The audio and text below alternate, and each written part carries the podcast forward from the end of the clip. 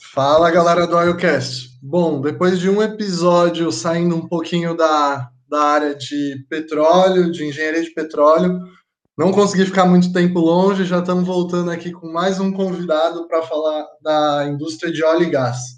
Bom, esse daqui já é um convidado conhecido de alguns, é, já fez muito evento, participou de muita coisa na SPE. Então a palavra é sua, Rafael. Fica à vontade aí para se apresentar. Fala galera, beleza pessoal? Os que não me conhecem, meu nome é Rafael Garcia, eu sou aluno egresso do curso de Engenharia de Petróleo da Universidade Federal de São Paulo. É, durante muito tempo eu trabalhei na criação do capítulo né, estudantil da Unifesp, bem como participei da primeira gestão. É, Para mim é sempre um prazer é, inenarrável participar de, de eventos como vocês. Me sinto muito bem e sempre que tiver disponibilidade, pode contar com a minha contribuição.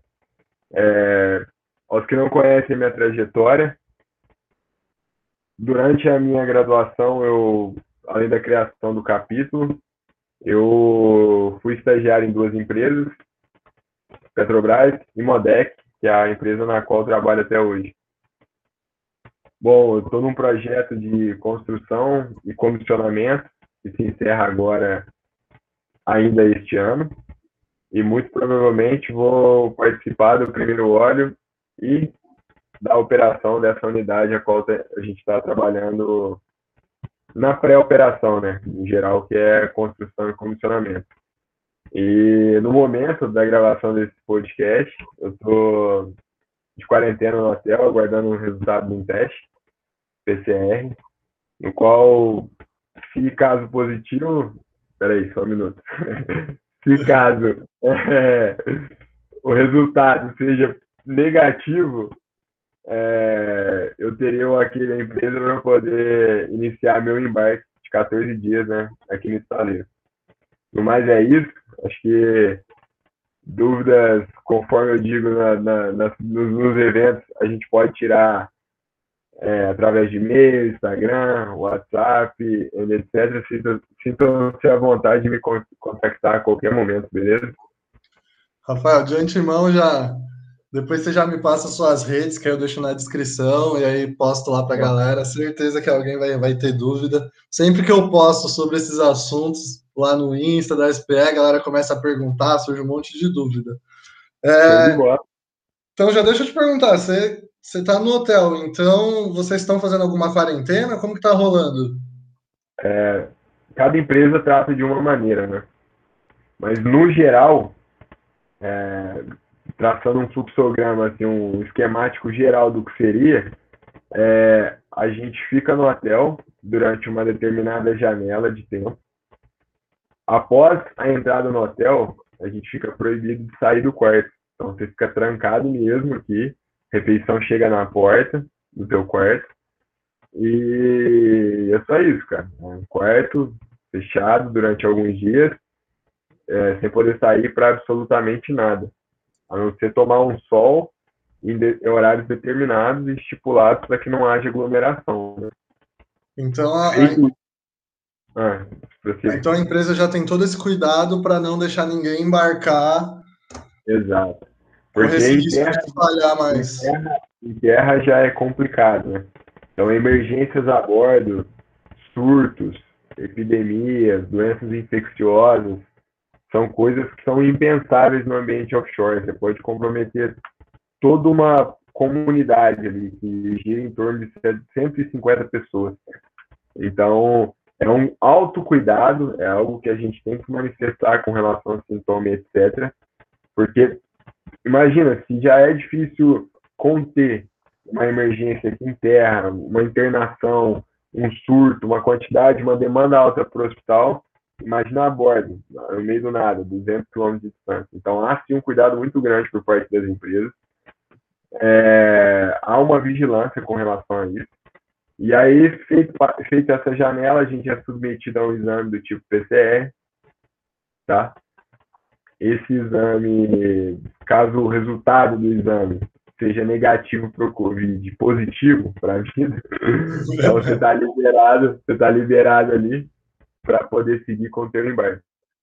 Aí o transporte do hotel ao aeroporto é feito de modo também muito cauteloso, individual. Chega no, no, no aeroporto, há ali uma desinfecção e se faz o check-in online, o briefing online, então não tem aglomeração até o momento de entrada no helicóptero. Aí a gente chega na unidade, na unidade está exatamente como aqui fora, uso de máscara full time, utilização de álcool em gel o tempo todo, todos os cuidados sendo é, feitos, exames, teste rápido, é, como se diz, é, periodicamente sendo executado. Então é isso, é o que dá para fazer. Ainda assim, não foram nenhuma nem duas vezes que tiveram alguns surtos. Caso isso aconteça, a pessoa talvez não manifestou sintoma, ou pode ter falha no exame, ou não deu o tempo da janela, que varia de corpo a corpo. É, essas exceções acabam vindo à tona a bordo, que cai nos exames, a pessoa apresenta sintoma, e o que é feito é, restringe a produção, restringe o contingente, desembarca as pessoas, parte delas ou as contaminadas, há uma empresa que sobe e faz um trabalho de desinfecção de toda a unidade, aplicando aquele filme que inativa o vírus, né? Enfim, de forma generalista dizendo. E, e é esse trabalho que é feito da desinfecção. Então eles tratam com toda a importância que tem que ser tratada, né? É, com é. toda a seriedade. Com toda a seriedade. Aproveitando Outra coisa que a gente falar com relação a esse tópico é que as empresas têm afastado o grupo de risco. Então a demanda está um pouco alta, o pessoal tem coberto bastante embarque por este motivo. O contingente foi reduzido porque afastou as pessoas com é, potenciais problemas que podem agravar em quadro, por exemplo, de apresentar o Covid-19. E você vê que esse, essa ação que eles realizaram é, teve algum efeito na produção? Ou eles acabaram até contratando mais pessoas ou sobrecarregou vocês? Como que isso aconteceu? Então, Chegou a diminuir a produção? O processo, o processo assim, produção no geral, depende do caso, né? Se muito, uma grande parte absurda da unidade tiver conta, contaminada, apresentar sintoma, muito provavelmente vai restringir sim a produção, dependendo do caso até parar. Mas no geral, não. Mantém-se a produção, mas com contingente, o número de pessoas menor. É, por exemplo, subcontratadas, serviços de manutenção que não são urgentes foram postergados. É um contingente mínimo, número de pessoas ali suficiente para manter a unidade produzindo em segurança. Ah, entendi. Aproveitando que a gente está nesse assunto, que você falou que está no hotel e tal, acho que muita gente não sabe como que funciona esse processo de embarque porque acho que é até legal falar que você trabalha por escala, né? Então você fica um determinado período offshore, em outro, em outro Trabalhar período... em mercado é um, é um trabalho igual a todos os outros, só que muito diferente. assim, ó, é, a gente trabalha através de turno, né? São 12 horas de turno. E a unidade ela produz sete dias da semana, 365 dias no ano, 24 horas por dia. E a gente trabalha em turno de 12 horas. Enquanto tem uma equipe trabalhando na produção, tem uma equipe dormindo. E assim a gente faz durante 14 dias. E enquanto a gente está de folga, tem uma equipe trabalhando. E assim vai. Então, é um meio diferente, mas é escala normal são 14 dias. Contratos internacionais variam, pode ser 28, pode ser 42 dias. Petrobras trabalha 14 dias, folgam 21, diferentemente de empresa privada que geralmente é empatada, escala a relação embarque-folga. Estavam é... até tentando mudar isso, né? Não sei se ainda tá. Tinha até um, um documento para assinar solicitando essa mudança. Não sei se ainda está. Você tem acompanhado esse processo? Desculpa, é, cortou um pouco. Você pode repetir? que parece que o pessoal estava até brigando e tentando mudar isso para também passar para um regime de 14 dias embarcado e 21, 21 de folga. Você tem acompanhado alguma coisa sobre isso? Essa, essa história é antiga. Alguns sindicatos brigam por isso há muito tempo, mas ainda nada concretizado. Assim, eu vejo como muito mais uma questão política de quem fala, de quem pensa, do que na viabilidade da coisa mesmo, no geral. Mas isso é uma opinião, tá? É algo uhum. subjetivo, é uma visão minha. Algumas pessoas podem discordar. Não, é, acho é até legal falar isso, porque eu sempre falo para a galera que assiste podcast que aqui a gente está mais trocando uma ideia e vai ser a opinião dos profissionais, das pessoas que estão participando. Então a gente quer aqui realmente passar as experiências da pessoa, não é nada a verdade absoluta, nem nada do Exato. tipo. A gente quer mais abrir a mente para as pessoas pensar com a. A minha perspectiva, isso é algo muito, muito bonito, né, de se falar, é algo muito plausível quando você promete, quando é, envolve a questão da política, né? Então, é sim algo utilizado, mas eu vejo pouca viabilidade. É, a, a Petrobras é ok pelo contingente, número de pessoas, a história da empresa, mas não sei se para o setor privado isso seria aplicável difícil para frente, né? Ó, oh, mas aí eu quero, tô com uma dúvida prática que eu já ia te perguntar antes da gente começar a gravar. É, como que funciona essa questão, que nem você voltou lá da, da sua jornada dos 14 dias, tá os 14 dias lá em casa agora. Você recebe um e-mail, recebe uma ligação com data e horário para embarcar? Como que rola é, esse processo na prática? O legal é que você, quando você trabalha embarcado, é, você já tem a sua rotina definida para o ano todo. Então, você vai trabalhar ali 12 vezes no ano. Uma provavelmente 11, né, na verdade, se você tirar suas férias. Então, no seu primeiro dia, no dia que você assina o contrato, quando você faz seu primeiro embarque, você já sabe quando vai ser o próximo, e o próximo, e o próximo, e o próximo. A não ser que tenha uma exceção, né? Por exemplo, mau tempo pode te possibilitar de embarcar e de desembarcar. E sempre que você não embarcar, alguém vai, vai ficar um dia a mais. E sempre que alguém. Isso não é descontado. Por exemplo, às vezes você está ali, marcou com teu amigo de sair, com a tua amiga, com a tua namorada, com o teu namorado, com a tua esposa, com o teu esposo. Anyway, você precisa desembarcar. Tem um casamento amanhã, já está tudo planejado. Pô, que legal. Estou desembarcando amanhã. Amanhã choveu, por algum motivo teve um mau tempo, é, o teu back, né, que não veio, ou vai ter que atrasar um dia por algum motivo de saúde, e não há contingente, não tem outra pessoa para substituir, muito provavelmente você vai perder esse compromisso, tá? A não ser que ele seja assim inadiável e tenha exista alguma possibilidade de ser negociado. Mas esse recado é, né, esse, esse na, na, minha empresa, por exemplo, existe um departamento de logística pessoal. Então, alguns dias, uns quatro dias antes do teu embarque, você já tem a tua escala, as tuas datas marcadas na forma de um calendário, no qual você está lá 14 dias de folga e 14 dias trabalhando, marcado. A empresa, uns quatro dias antes da data do teu embarque, ela te manda o que a gente chama de roteiro logístico, né, aqui na, na minha empresa. E aí ali tem a tua passagem aérea, caso seja necessário, horário do carro que te busca para te levar para o aeroporto, é, o hotel que você vai ficar e a pessoa que você vai dividir o quarto, caso seja aplicável, não são todas as pessoas que dividem. E é isso. É, no geral, é, é um departamento da empresa que te dá essas informações. Por exemplo, hoje, recebi um roteiro, é, hoje, né, utilizei de um roteiro que eu recebi há alguns dias, contendo o hotel, horário de check-in, horário de check-out, horário do carro e a, o bilhete aéreo. Entendi. E, e para voltar também, mesma coisa? Para voltar é. com todo esse processo? Quando você recebe tudo isso da ida, já tem tudo isso da volta. De volta. O problema é que eu te falei, caso haja alguma alteração, você recebe no dia.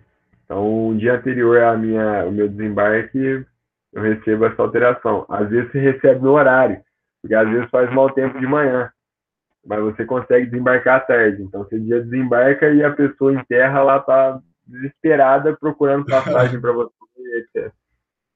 Não, legal saber isso, porque é algo bem prático que a gente não, se não pergunta para é, vocês, a gente não sabe como funciona saber, né? essa logística. E você me falou que você fez estágio na Petrobras, depois entrou na Mudec.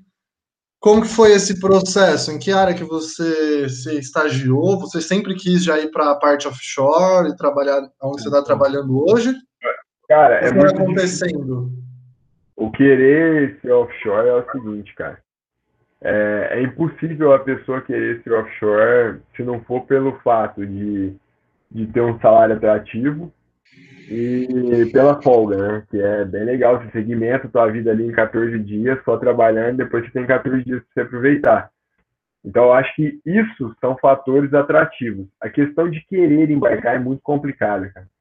Porque não são todas as pessoas que se adaptam, não são todas as pessoas que são felizes embarcando, porque é bem radical, é um regime bem diferente, tem aquela sensação do confinamento, isolamento, tá no meio do nada são 200 quilômetros para dentro, tipo, não são todas as pessoas que, que, lidam bem com isso. Então, é, querer embarcar é querer ganhar bem, um salário legal, que também não é aquele absurdo, é um salário, tipo, pertinente à função que você exerce, é uma função de alto risco, você recebe muitos adicionais e etc. E entenda, né, cara, nada é de graça, há um custo muito grande com relação a isso. Outra coisa, trabalhar à noite.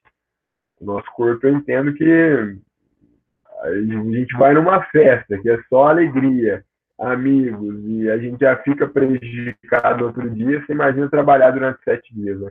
Então eu vejo esse salário legal como uma recompensa pelo esforço absurdo que a gente faz a bordo. E é aquilo, trabalhar 12 horas, precisar fazer hora extra, tem que fazer 14, 15, 16, já dorme, já acorda, já vira e vai para a noite. Então, tipo, é uma loucura muito grande. E isso ninguém te permite experimentar. Ninguém, ninguém. Você tem que fechar um contrato, tem que conseguir esse emprego, você vai comemorar bastante, mas você só vai saber se você gosta ou não quando você desembarca. Quando Mudou você muito sua opinião? É. Depois, Cara, eu, você eu, eu comecei na Petrobras, né, e lá eu não tinha pretensão de embarcar e tal. Mas aí, por esse lado, ah, cara, embarcado você recebe um pouco melhor. É, embarcado você tem folga e tal. Eu comecei a mudar um pouco o mindset e aí fui buscando essa oportunidade. Quando eu fiz a entrevista, três perguntas me chamaram a atenção, porque eu fiz um, querendo ou não, participei de um processo seletivo interno quando eu comecei a embarcar. Né? É, então, tive que passar por um protocolo de entrevistas e etc. E as perguntas foram: você tem problema em dividir o espaço assim com alguém? Cara, morar numa república, eu e mais cinco pessoas, um apartamento, dois quartos, eu falei, cara, não deve ser muito pior que isso, não. E realmente não é, bem melhor. Ah, e tem a comida do lugar, se vocês não se adaptar e tal. Cara, tipo assim, comparando o RU.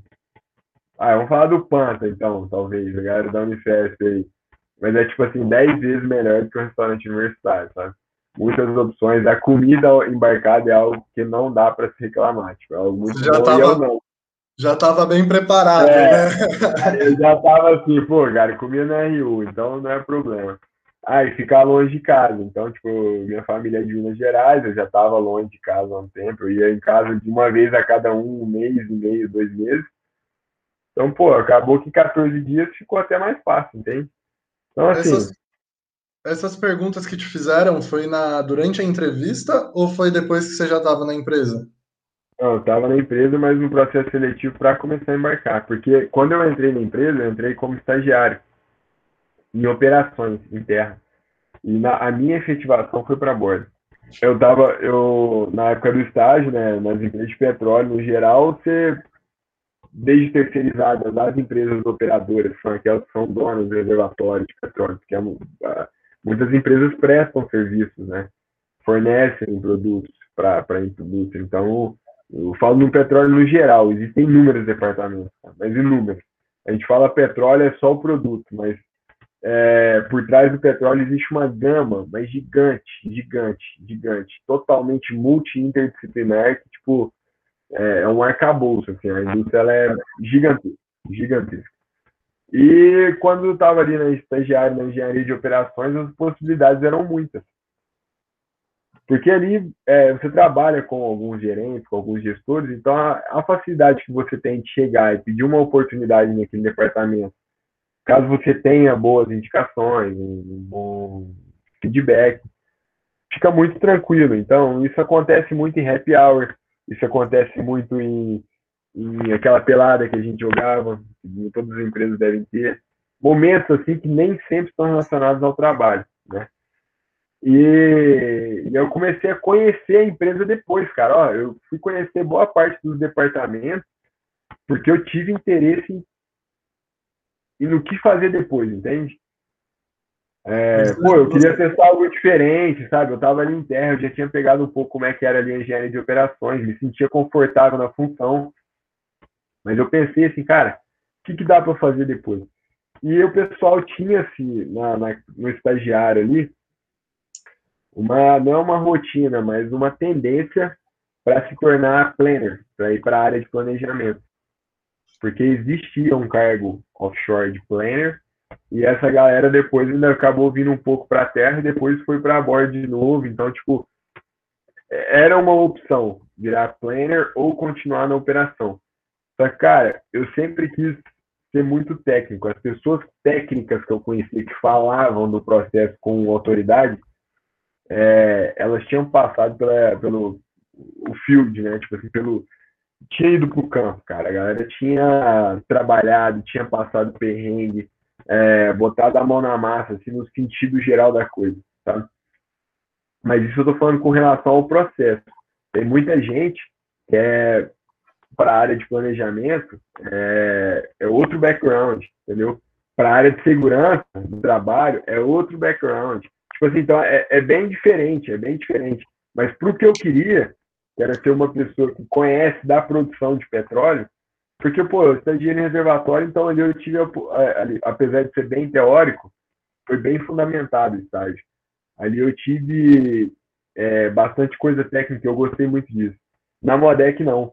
Na Modec já foi um estágio bem mais trabalhar no administrativo, pouco contato tinha ali com documentação. Na verdade, tinha muito contato. Eu só não entendia. É, eu não compreendia muito bem como funcionava o processo no geral. Sabia ali, bem basicamente, por cima, e eu queria muito me aprofundar nisso. E uma possibilidade que eu vi foi, pô, cara, operador de produção. Porque operador de produção é o cara que opera a planta. Você já viu essa, esse cargo, já começou a sondar, você começou a ver é, as pessoas. com pessoas, eu descobri que existia esse cargo, que eu não sabia. Até ignorância, mas assim, para mim, normal. Que é, que trabalhava ali no, no. Eu deveria saber, mas não sabia. Assim, sabia, a gente ouviu falar, mas não sabia o que fazia. Quando eu soube, eu falei, cara, é isso. Tem algo que se aproxima do field engineer aqui na minha empresa, é ser operador de produção. Tipo, você não vai usar do teu CREA, é, não é a necessidade de ser engenheiro, apesar de que a engenharia te abre muitas portas para promoções futuras e cargos e, e, vagas futuras, mas também não é uma um, algo que é, ah, você é engenheiro, você vai chegar não.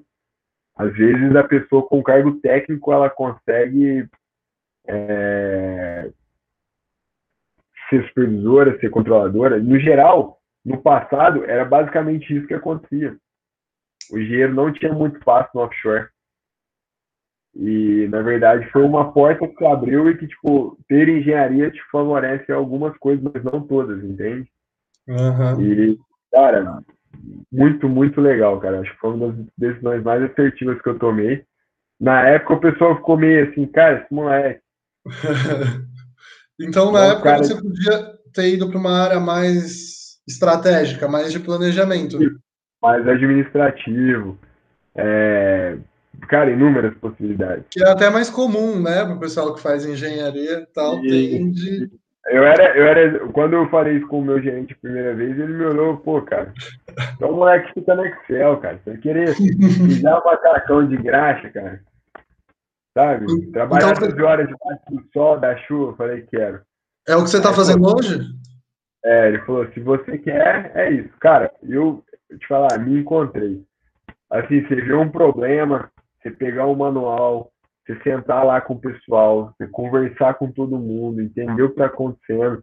e tentar inúmeras possibilidades de solução e falar com o time de engenharia. Tipo assim, isso são coisas que não são atribuições do operador. O operador, ele basicamente opera a planta. Mas, no geral, é esse o sentimento da galera. Sempre que acontece um problema, e acontece em muitos, cara. O ambiente offshore é feito para ter problema. Corrosão, são inúmeras cargas ambientais, os recursos são restritos. Por exemplo, em terra, se tiver qualquer problema, você tem um, um suporte muito rápido, dependendo do que for, chega por SEDEX. Ali não, cara, tudo tem que ser planejado. Ah, mas eu preciso que você me dê a manutenção, entendeu? Ah, mas é, você tem HILT para embarcar? Não, não tem. Tem CBSP? Não, não tem. Então você não pode embarcar, pô. Não vai. É, é, assim, uma coisa de recurso que é que, tipo assim, cara, é bizarro, cara, bizarro. E aí, me vi ali nessa condição e, cara, eu tô muito feliz sujando o macacão. É, eu tô treinando, assim, às vezes, para novas funções, me abrido muitas portas. Tive a oportunidade de participar de processos seletivos de outras empresas, fui aprovado em todos até o momento, o que é um feedback muito positivo, eu vejo. Inclusive empresas operadoras que na proposta colocar essa questão, pô, você é engenheiro de petróleo, que você teria mais oportunidade, visto que é uma empresa que tem área de elevatórios, que tem área de elevação de escoamento, que tem a produção, que tem todas, sabe? Enquanto que a empresa que eu trabalho hoje, ela é de um setor de produção, processamento primário e pronto. É, isso foi muito legal. Uma frustração que eu tive com relação a isso a minha empresa e algumas outras, elas têm o cargo de engenheiro de processo. E eu, com background então, pô, cara, conheço bem o processo, estudei bastante. São inúmeras variáveis. A gente acaba pegando um feeling, e eu sei que eu tenho essa capacidade, porque eu dou suporte ao time de engenharia em muitas oportunidades, entendeu? E vejo pessoas também do meu departamento que fazem o mesmo. Então, são departamentos comunicantes. E, infelizmente, com o cargo na engenharia de petróleo, a gente não consegue esse tipo de vaga, que é o engenheiro de processo, tanto de terra quanto offshore. A habilitação que o CREA dá é para o engenheiro químico. Ah. Então, a gente, a gente só conseguiria, ou sei lá, através do mestrado, ou não tem outra opção, ou fazendo engenharia química, entendeu? E aí, essa foi uma frustração, porque para mim, engenheiro de processo offshore seria o cargo perfeito. Só que, infelizmente, por questão. Então, assim, o que se aproxima, que seria bem legal, assim, estou bem feliz com o operador. É, com relação a salário, estou satisfeito, não preciso mais do que eu ganho para sobreviver. Tipo, ainda vivo muito, muito, muito bem. E, assim, é, mas a, o cargo de controlador é um cargo muito massa, cara. Você tem o controle da plataforma na tua mão, cara. Tipo, se você apertar uma tecla errado, são 10 telas com todo o processo. Uma válvula que você deveria fechar 20%, você digitou errado ali, botou 2%, fechou totalmente, vai pressurizar seu sistema todo e tua planta vai tripar, você vai parar a produção. Bota Esse... o quanto, o quanto essa função é importante, cara. Esse é o seu objetivo hoje em dia? É, eu acho que seria o próximo passo da minha carreira, seria a função de controlador. Tenho, tenho tentado algumas coisas e tal, tenho estudado bastante, porque é uma função que ela já sai um pouco do, do operador de produção e ela tem uma interface com controle e automação. Porque tem feedback de válvula, tem assim, é um mundo um pouco diferente. Mas, cara, é engraçado que no offshore a gente brinca, mas tudo tem importância. Tem uma função que é o operador de produção executa, que chama housekeeping. Housekeeping nada mais é do que a tradução mesmo, é manter a casa organizada, cara é, lavar chão, é, limpar vazamento. E, cara, você parece uma função besta, mas um vazamento de óleo, uma poça de óleo durante um incêndio pode matar pessoas, entendeu? Então, pô, você tá ali limpando aquele chão amarradão, falando, cara, posso estar tá tirando a unidade de uma uma situação, situação de agravamento de crise, porque às vezes o incêndio ali você pode controlar, mas se tem uma poça de óleo, você já perdeu um pouco do controle. Cada pessoa que embarcou não foi à toa, né, cara? Todo é, mundo cara. tem sua, sua importância lá. Exatamente. Cara, é bizarro isso. a gente se sente tão bem, se sente em casa, por quê? Porque tem uma pessoa ali da hotelaria, a galera que lava a tua roupa todo dia, a galera que na hora exata de 3 em 3 horas, 24 horas por dia, tem comida e da melhor qualidade. É tipo assim, é, cara, todo mundo, todo mundo é uma família embarcada. Você passa muito mais tempo com o pessoal lá, porque na sua casa você não fica 24 horas dentro de casa. Você sai, você dá um trem. Você... Ali não, cara. Ali é todo mundo junto 24 horas. O que é bom e ruim. O que é difícil passa a ser mais difícil nessa situação.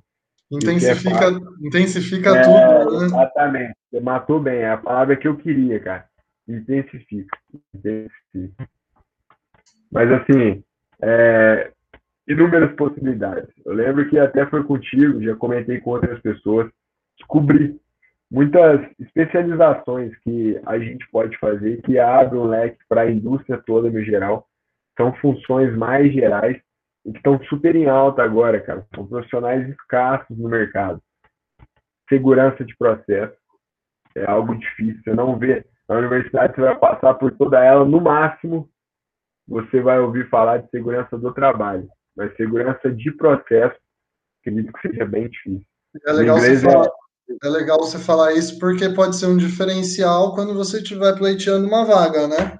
Com certeza. E eu conheço algumas pós, uma pós, na verdade, de graduação, que o pessoal ele aceita você utilizar a carga horária como extensão enquanto você estiver na graduação. Então é algo legal de se falar, pô, fiz uma extensão, ou então fiz uma. É, fiz um trabalho de, de, de um curso profissionalizante terminado, concluído, você pode utilizar como pós-graduação. São muitas e muitas horas, é uma pós-graduação mesmo. A rotina é bem puxada, mas é um curso bem legal e que com certeza o Be ali, naquele curso que a gente fez, eles têm um grupo, que a galera que vai se formando vai entrando nesse grupo de egresso do curso de. Eu fiz esse curso, de Process Safety. Né? E, cara, todo dia tem uma vaga de emprego na área sendo postada. Cara, diferentes, diferentes lugares do Brasil, assim, diferentes indústrias. Cara, tem da Vale do Rio Doce, né, desculpa, da Vale, tem da Votorantim Cimento, tem da área do petróleo, tem, sabe, é uma área que o que tem de indústria química tem segurança de processo. E é algo, é um conceito no Brasil, não tem mais do que 20 anos. É legal você falar porque a gente às vezes faz o curso de engenharia de petróleo lá na Unifesp e tá achando que a gente está fechando o leque, né? Diminuindo ah, possibilidades. E aí você já está dando uma alternativa justamente para fugir disso, né? É, exatamente. Mas assim, é legal fechar o leque, tá? Quanto mais específico você é em qualquer coisa, por exemplo, vou dar um exemplo bem besta aqui. É, engenharia de petróleo, a gente fecha o leque do setor. Mas ainda assim, se você quiser um destaque em determinada área, você vai ter que continuar fechando esse leque. As autoridades nos, nos determinados assuntos são de áreas específicas. Entendeu? O Process Safety é uma fechada de leque, só que um pouco mais amplo do que, por exemplo, reservatório de petróleo. Entendeu? São duas especificações, duas especializações diferentes, mas uma se tem mais abrangência na atuação. Só que ainda assim você vai fechando o leque no, no que eu, eu me refiro a, a, a, aprofundar, sabe? Tipo, quanto mais você aprofunda em cada área. E, cara, é... no geral é isso. Outra área que eu sei, assim, que eu conheci recentemente, que eu fiquei encantado, eu acho que, assim, é algo que dá para fazer durante a graduação. Não é, não é caro e dá um diferencial tremendo. Chama-se melhoria contínua. Vou até anotar aqui já. É. Chama-se melhoria contínua. É um, os métodos, por exemplo, Lean Six Sigma, muito provavelmente vocês não ouviram falar, mas é algo bem fácil, bem difundido na indústria toda, que pouca gente tem conhecimento. Ele tem as classificações, por exemplo, você tem White Belt, tem Green Belt, você tem Black Belt, Master Black Belt. Tipo assim, determinar, por exemplo, no momento que eu estou hoje, ser Green Belt é muito massa. Né? É o ideal. Mas se um dia eu for gerente, ser black belt seria legal, entendeu? Então, tipo assim, ele acompanha, o Lean, ele acompanha os momentos da vida. Você sair da universidade com uma, uma, uma habilitação em Green Belt, feita num curso legal, que vai te ensinar a metodologia, é você definir um problema, medir esse problema, dimensionar esse problema, implementar algo que vai melhorar e, de fim, estabelecer um controle para garantir que aquilo funcionou. Olha que massa, cara.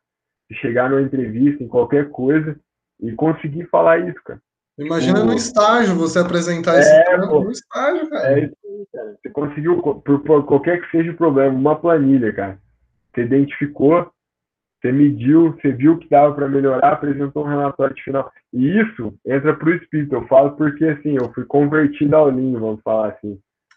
um cara, eu lá, absoluto, chegou um trainee, falou disso comigo, dei uma pesquisada, chamei ele de canto, perguntei se ele conhecia algumas escolas, ele me indicou alguma, fiz o curso, e cara, isso entra pro. Isso você usa na sua vida, sabe? Tipo, você identificar problema e, e é um método de resolução. Olha que maneiro, cara. Você não fica perdido, assim, é uma receita de bolo. E serve para qualquer coisa. Qualquer assim, área, né, cara? Por entender que é algo que herda, assim, esse demais que eu te falo, é só uma das ferramentas, né? Existem inúmeras. O D, que é o definir, a etapa definir do problema, existem várias. Então, tipo assim, é algo também que, é, que eu identifiquei como uma novidade para mim. Mas, pô, isso vem do toyotismo, sabe? Da galera que melhora processo desde uhum. sempre. Então, é um, um mix ali de, de, teorias de melhoria de processo foi resumido no... Mas existem outras, entende? Então, é uma área muito legal, a área da melhoria contínua no geral, entende? Não, e você não precisa nem usar só nessa área específica, né? Você faz esse curso e aplica onde você tiver. Exatamente. No geral, tá dado o recado. Melhoria contínua, D mais C, método Lean, é uma alternativa para melhorar o currículo, dar um boost na carreira aí e ampliar a chance, né? Porque é algo que pode ser utilizado desde banco, tudo que tenha processo, cara. Então, Entende? cara. Precisa ser o processamento primário. É, no geral. Se você ah. tiver certeza, uma pizzaria, cara, é, com o método Lean você consegue melhorar o seu processo de fabricação da pizza, de entrega, você vai medir o tempo ali, entendeu? No geral, é esse exemplo que o pessoal utiliza. Da pizzaria é bem famoso. Não, e já vi até alguns, não é curso, mas algumas palestras explorando um pouco esse assunto de forma mais superficial, tem até é, mini cursos que fala sobre isso. E, e, não, material na internet tem muito. É, é, algo muito difundido já na indústria. Então, o que mais tem é isso. O método de fazer um café. Ou a água tá, o café tá frio. O que, que pode ser? Quais são as variáveis? Onde que eu posso atacar? Quais são as minhas prioridades? Então, existem inúmeras ferramentas para você resolver o problema. Não, eu vou, eu mesmo vou atrás disso aí. E é que nem eu falei para você, é, eu quero que a galera pegue a ideia dos profissionais, das pessoas que estão passando aqui e extraia o que for de mais útil. Ver isso daí, pode é, extrapolar isso até para uma outra área, um outro curso também que a pessoa vê que pode ser um diferencial, não precisa se limitar só no que a gente está conversando, né? Eu acho que é, é, por esse caminho.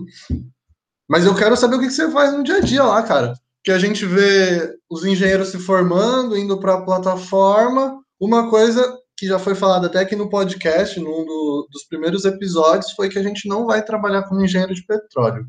Uhum. Não vai ser esse cargo. Você já falou que está como operador e tal, mas o que, que é esse dia a dia? Como que você faz? Engenharia, engenharia, eu, tra... eu me vejo como engenheiro de petróleo, cara. Eu, assim, a engenharia de petróleo, você pode até não ter isso na sua carteira, mas há grande chance. Hoje eu te falo que há grande chance por esse motivo.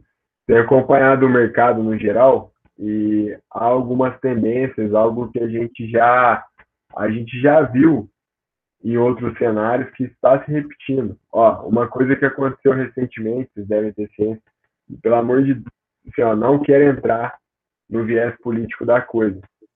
O quanto isso é importante para o país e no sentido de estratégico, de produto estratégico, petróleo. Ah, o petróleo é nosso, o Brasil é nosso, não sei, eu não quero, porque eu vou falar de empregabilidade, né?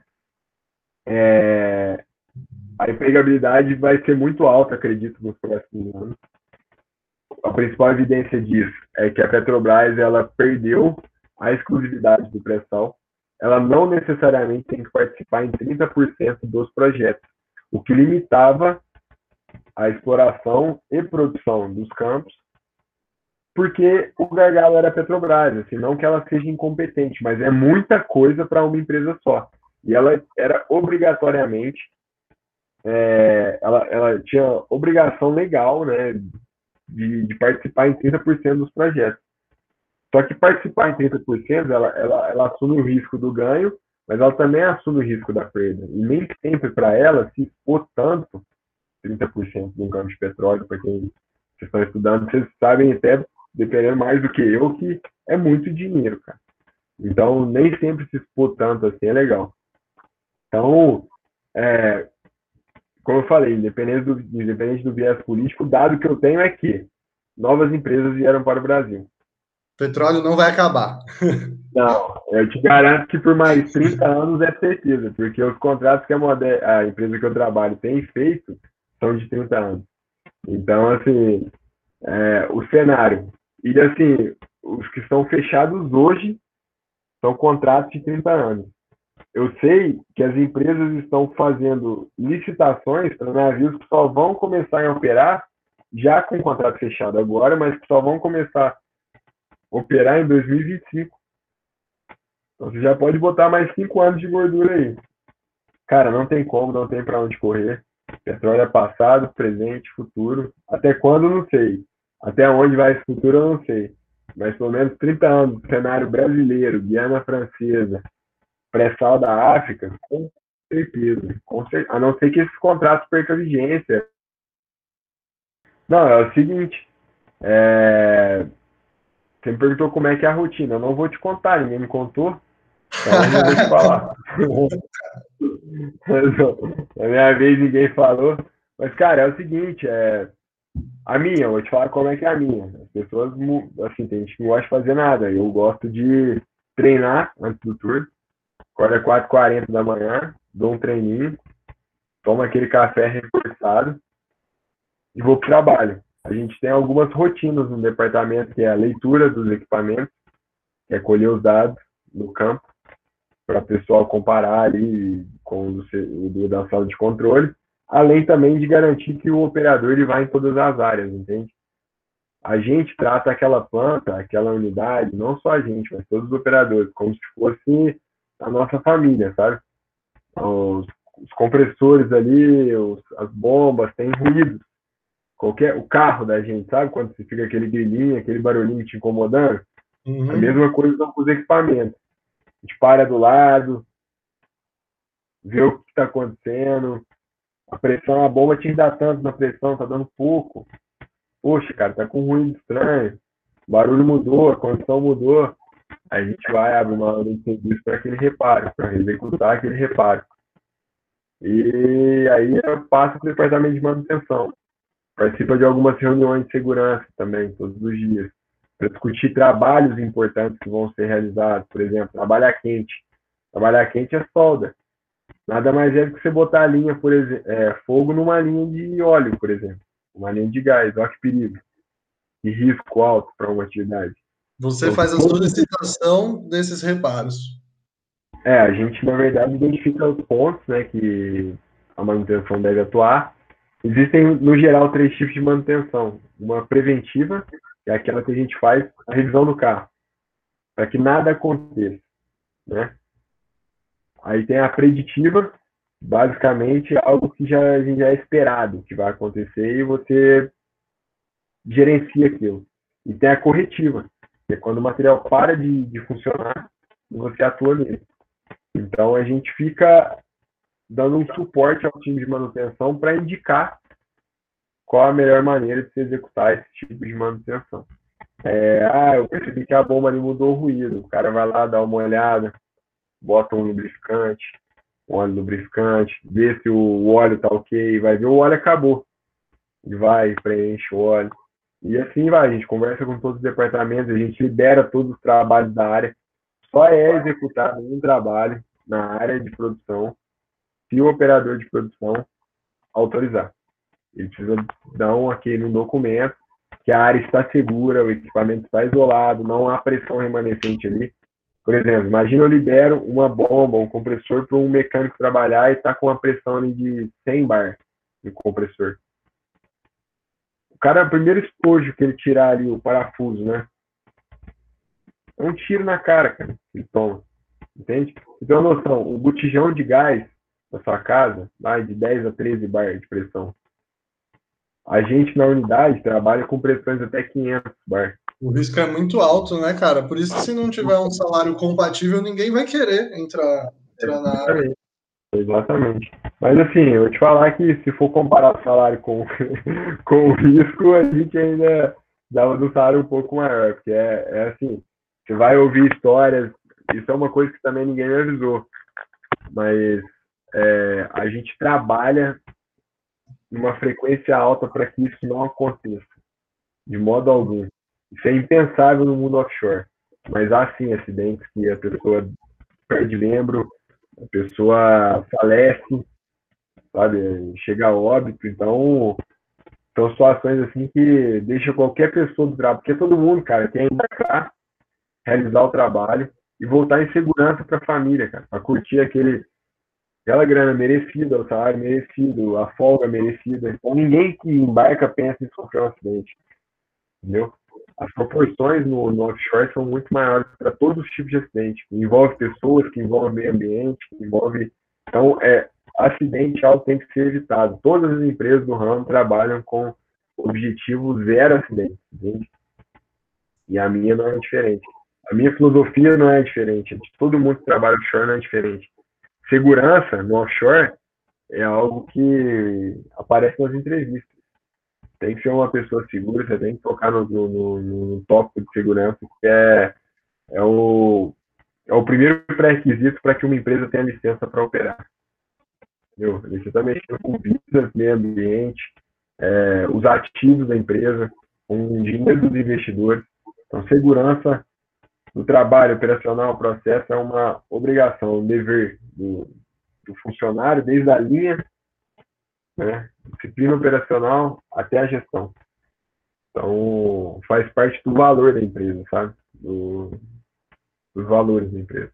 Sim, terra já é essencial, né, cara? No offshore, então não é, não é nem discutido. É, e a gente... No geral, a rotina, a rotina é essa. Aí a gente libera os trabalhos na área, a gente dá as intervenções no processo. Assim, o processo no geral, cara, só para você entender como é que é a rotina e como é que são as posições no que diz respeito à produção. É, existem os layers de proteção da própria planta. O processo ele é feito para rodar numa linha reta, suponhamos.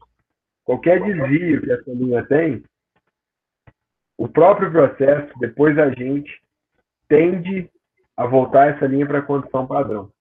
Entende? É tipo uma condição que é perfeita, que tem que acontecer.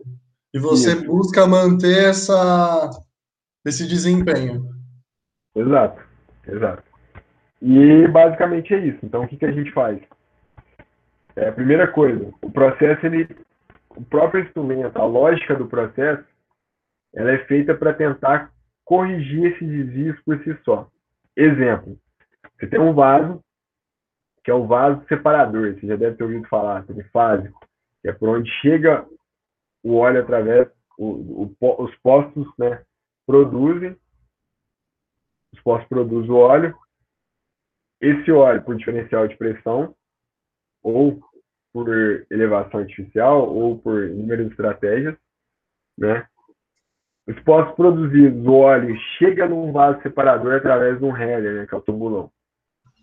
Esse vaso separador, cara, é, ele deu um nível alto. Na saída desse vaso, existe uma válvula que chama LV, que é uma Level Control Valve, é uma válvula do controle de nível. E nessa válvula tem uma lógica ali, cara, que você bota ali para ela que se o nível chegar em 60%, você sabe que o topado do vaso é 80%. Mas por que, que eu não deixo chegar em 80 para essa válvula atuar. Porque na hora que chegar em 80, já, desculpa até a palavra, estamos ferrados, tá ligado? Já era, bicho. O vaso vai ter que parar o processo, não. Tem que fechar o poço para entender por que, que aquele vaso está enchendo. Será que é porque a saída está obstruída? Será que o próximo vaso está cheio e a gente não está vendo? Pra, por que, que esse processo não está dando vazão, não está tendo escoamento? Então, essa válvula, quando ela vê que o vaso está enchendo, ela faz o quê? Ela abre um pouco mais. Então, vai passar mais fluido por lá. Pô, mas essa válvula abriu um pouco mais, cara. O controlador fala assim, pô, pessoal, tem como dar um pulinho na válvula lá, lá no vaso, para ver? Porque eu tô tendo nível alto aqui, tô vendo que meu nível tá subindo. Puxei um gráfico aqui, o nível do vaso tá subindo. E para mim a válvula aqui já está em 100% aberta. Alguém pode dar uma olhada lá? Aí vai o operador. A hora que o operador chega lá, a primeira coisa que ele faz é dar um check em tudo, assim, no geral, e depois ele vai naquela válvula. Chegou na válvula, o que pode acontecer? Cara, essa válvula pode estar com comando de abertura em 100%. Mas no físico, aqui no campo, se a graxa dela foi passado muita graxa, agarrou, ela não terminou de abrir toda automaticamente. Aí o operador vai lá, identifica isso, informa o estado de controle, dá, chama o pessoal da, da instrumentação, da manutenção, vai lá, arruma a válvula, faz um teste de stroke, né, que a gente chama, que é testar as posições da válvula, dá um ok e está liberado para o processo. Enquanto isso, toda válvula de controle de nível ela tem um bypass, que é uma passagem alternativa. Por exemplo, o vaso chegou em 80%, cara, a gente isso logo. Você abre a válvula 100%, abre o bypass, entendeu? Então, essa intervenção do operador, ela, ela é um layer de proteção. O primeiro layer de proteção é o próprio processo. Depois é o instrumento do processo. Depois é a intervenção do operador, estado de controle. Depois é a intervenção do operador lá fora. E assim vai, até chegar à parada do processo, que é o intertravamento. E até, ah, isso não foi suficiente. A gente faz um treinamento de abandono. Isso também faz parte da rotina do offshore. A gente treina abandonar a unidade de produção. Caramba. É, cara, todo camarote tem um colete e uma máscara de oxigênio. Por isso que você falou da segurança, né? Tá em primeiro lugar. É, em primeiro lugar. Em primeiro lugar, com certeza. Esse conhecimento de auto automação já faz diferença aí, né? Você entender como que funciona esse processo já te dá um, um feeling, uma visão diferente, né? Com certeza, total certeza. Para essa área de controle, operador de produção, departamento de produção no geral, com toda certeza, cara. Com toda certeza. Tem até acho... um livro aqui para indicar, pessoal. Estudando, se alguém quiser. Já dá um print aí, né? Controle de processos industriais.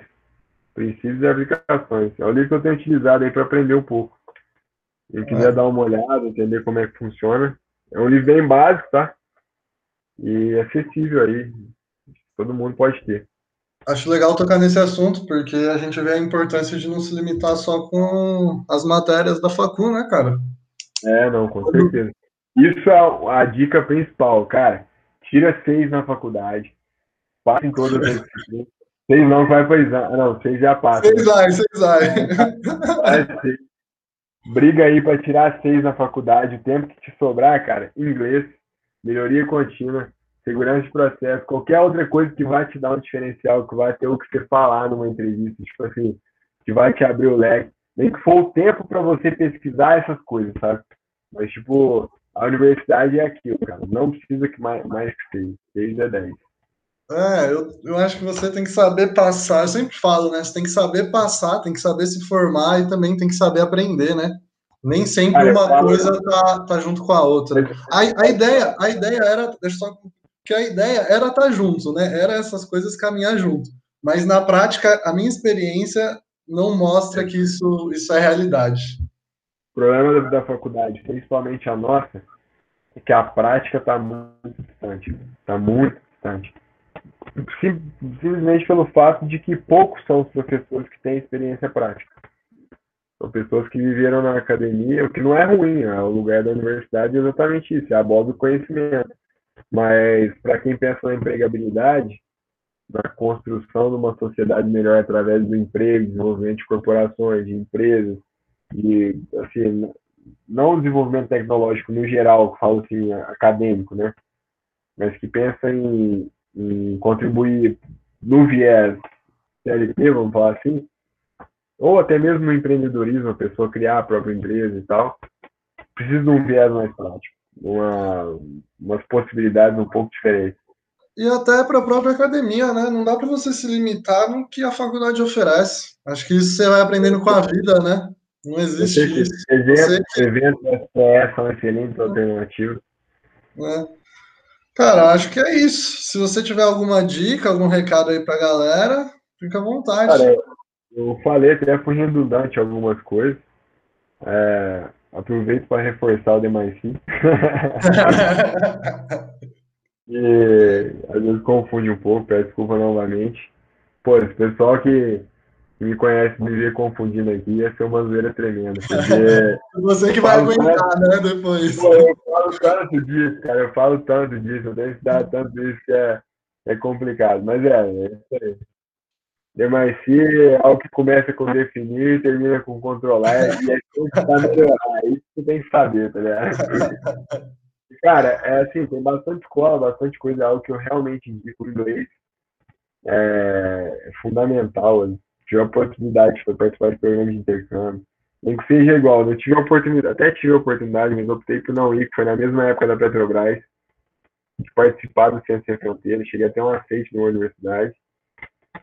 É, não optei por não ir, não me arrependo, é, mas.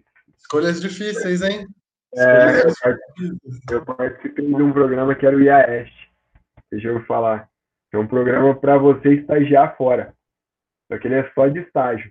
E ele tem na área de petróleo até no Oriente Médio, olha que doideira. Nossa, cara. É, irado, é muito massa, muito, muito massa. E assim, você tem que acumular pontos para você submeter as vagas. E a maneira que você faz para acumular pontos é colaborativa. Você tem que receber as pessoas do IAS que se inscrevem no Brasil. Programar viagem, fazer um jantar, tipo, conhecer, integrar a galera né, no Brasil. Você já fazia parte disso, desse projeto? Eu comecei, foi um pouco antes de eu conseguir o estágio, mas eu participava, então eu recebi muita gente aí, então. China, e, cara, você está sempre falando inglês, meu inglês era muito ruim. Só que a partir do momento que você começa a falar mesmo, precisar comunicar, buscar o pessoal no aeroporto, que a pessoa chega e te pergunta alguma coisa, cara, te fala oi, tá? E aí eu comecei a, a me interessar mais. Foi assim, a parte mais lúdica do aprendizado em inglês, foi muito legal, me agregou muito. Não consegui a vaga, porque no ano que eu botei para uma vaga em Oman, e acabou que não deu certo, como uma pessoa pontuou mais que eu, foi uma diferença bem pouca, mas pontuou mais que eu e acabou ficando com a vaga. Mas, cara, foi sensacional. O programa se chama IAES. É bem legal, vale a pena conferir também. Assim, eu tô falando aqui são alternativas, né? É, sei que o tempo é curto, não deu tempo de falar tudo. Não, mas, mas... pode falar que a gente continua. Não, não, não, não, tranquilo. É, valeu, fica até meio maçante o pessoal que está ouvindo. Mas é aquilo, cara. Qualquer dúvida, qualquer coisa, já estive na posição de vocês. Tipo assim, algumas dúvidas na cabeça, ainda tenho muitas até hoje. É, a, gente, a, diferença minha para você são três anos, tá? Não muda muita coisa, não. E eu tive muitas pessoas, velho, que foram verdadeiros mentores. E, cara, faz total diferença, sabe? Às vezes é uma dúvida que nossa cabeça é muito grande, é algo tão simples para muitas coisas. Inclusive, a SPE, ela tem um programa de mentoria assim que eu acho sensacional, cara. Eu já fiz por dois anos, que nada mais é do que você se inscrever no eMentoring e vai aparecer algumas opções de mentores. Cara, tem desde o vice-presidente da Shell, conheço um cara no Brasil que o o mentor dele é o vice-presidente da Chance Nacional, sabe? Tipo, Nossa, cara. É, cara. Então imagina você receber ali, é, ser contado a tua vida, você virar pro cara e falar, pô, tô procurando um estágio, o que, que você acha que eu posso fazer para conseguir? Cara, um cara desse vai te falar mais ou menos o que você precisa fazer. Se quer algo melhor que isso, cara, não tem, não tem. Infelizmente não tem. E é um programa que abre todos os anos. Eu peguei uma vez um mentor que trabalhava numa empresa francesa, ele era africano e já tinha aí 15 anos de, de experiência na área que eu atuo hoje, foi muito legal também. É outra visão do processo. Eu já conseguia conversar um pouco mais da parte técnica com ele. Mas são pessoas que que se você pedir para ele, nas reuniões de mentoria, te dar um overview de 1% do que ele faz no dia a dia, cara, já é um conhecimento excelente. O Petro, cara, qualquer TCC, qualquer trabalho científico, qualquer coisa, isso é uma ferramenta gigante, cara. A gente da universidade, a gente tem acesso ao Petro da SPE. É, a partir do momento que eu conheci, eu já não consigo ficar sem mais. Até hoje, no dia a dia, no trabalho, eu tenho alguma dúvida em relação à membrana. Eu entro no Petro, eu sou assinante, eu pago, eu compro artigo. A gente ainda tem, quando está na faculdade, o privilégio de logado ali no, no, no, no IP da faculdade, a gente conseguir baixar os artigos de graça. Isso, cara, é tipo assim, é algo que eu não sei nem explicar o quanto isso é, é, é bom. E às vezes nem aproveita, né, Rafa? É, cara, nem aproveita. Então, assim, é algo que me faz muita falta. Eu, recentemente, eu, por um problema que a gente estava dentro da unidade, queria me aprofundar um pouco mais, paguei 25 dólares no artigo. Cara, 25 dólares no dólar tá é caro, mano. Você lê um artigo e correu o risco de não gostar, de não servir. Então, cara, o Petro é uma ferramenta fundamental. A SPE no geral, cara, eu suspeito para falar. É, muito das portas que se abriram foi através da SPE até hoje. É um network muito grande. Difícil, cara. Todo mundo passa com dificuldade de, de conseguir estágio. É difícil para todo mundo, é pouca vaga. Mas a partir do momento que você consegue com a sua dedicação, você vê que tudo isso que você se construiu valeu, valeu a pena, sabe? Tipo, tiveram pessoas que tiveram trajetórias muito parecidas comigo e não tiveram a mesma sorte. Pessoas até melhores do que eu, é, no rendimento, no iniciativa, em todos os aspectos. Mas, cara, aconteceu alguma coisa e era para ser eu e, e foi. E, assim, por mais que a pessoa não tenha conseguido chegar no objetivo comum, que era o que eu cheguei, está trabalhando na indústria, na área, é, essa pessoa ainda se sente grata. A, a, experiência agregou. Participar da SPE, participar do, do capítulo estudantil, é, participar de iniciação científica, viver o ambiente da faculdade, agregou em alguma coisa que você está se construindo como pessoa para, independente do que seja, fazer de uma maneira melhor. Então, cara, eu queria só fechar dessa maneira, dizer novamente que o petróleo é passado, presente e futuro. Nós temos aí, em média, o pessoal especula aí, os mais otimistas, 50 SPFOs para a próxima década. É, a minha empresa e outras empresas estão buscando fechar é, cursos técnicos, salas inteiras. Por exemplo, pessoas que entraram no Senai a partir da... Isso já aconteceu em outros momentos. E está acontecendo de novo porque não tem mão de obra. As perspectivas são boas, então, né? Algumas empresas que ganharam muitos contratos não participaram de outros porque não tem como atender a mão de obra, entendeu? Ela não tem como garantir que vai ter a mão de obra para a execução daquele trabalho. Então, assim, é, eu sei que o momento que a gente viveu, desde que o curso abriu até hoje, abriu num boom muito grande, não era flores. A partir do segundo, terceiro ano ali, eu vivi isso, cara. Eu fiz estágio na Petrobras no momento que meu supervisor de estágio falava comigo que se a empresa quebrasse, ele tinha um dinheiro guardado e ia prestar medicina. Imagina eu, como estagiário, pensando no meu futuro na área, ouvindo isso tipo, do meu chefe. Que não fez por maldade, ele fez porque também havia um receio muito grande, ninguém conhecia muito bem daquilo. Então, assim, acho que o pior passou. O petróleo é cíclico, vão vir mais altos, vão vir mais baixos, vão vir mais altos, vão vir mais baixos. Não vai acabar. É, ah, eu tenho ouvido falar muito de energias alternativas, tudo bem, é, eu acho que são complementares, a demanda é exponencial por energia em todos os aspectos, e, e ainda não há uma fonte que vá substituir o petróleo, mas nem de perto, cara, nem de perto. Assim, estão a progredindo. Eficiência, a eficiência é, do petróleo é muito alta, né, cara?